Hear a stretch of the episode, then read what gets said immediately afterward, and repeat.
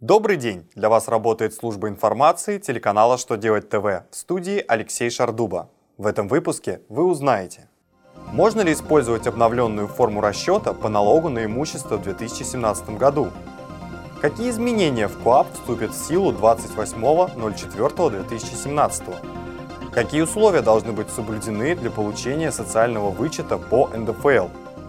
Итак, о самом главном по порядку.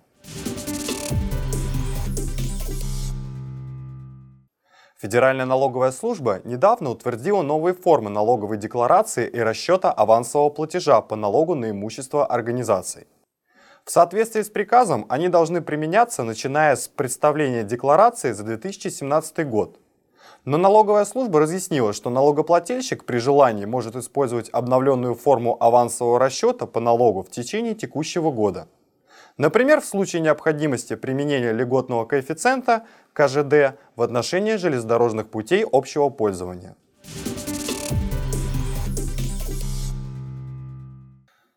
Кодекс административных правонарушений дополнился новым составом нарушения – заключением соглашений, признаваемых картелем.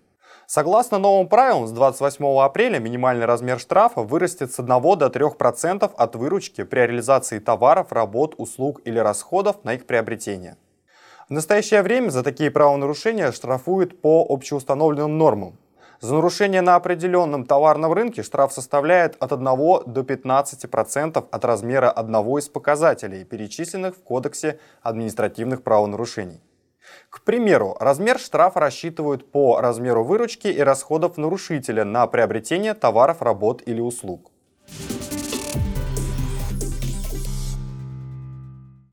Минфин пояснил, что вычет по НДФЛ предоставляется тем, чьи дети-студенты, которым еще нет 24 лет, обучаются очно. В целом вычет не должен превышать 50 тысяч рублей на каждого ребенка для обоих родителей. Для получения вычета родителю нужно предоставить справку от учреждения, где обучается ребенок. В ней должна содержаться информация о лицензии учреждения и о том, что ребенок обучается по очной форме. Кроме того, нужно предоставить документы, свидетельствующие об оплате обучения. Если же форма обучения ребенка очно-заочная, то соцвычет родителям не предоставляется, поскольку в этом случае одно из основных условий получения вычета не выполняется. На этом у меня вся информация. Благодарю вас за внимание и до новых встреч.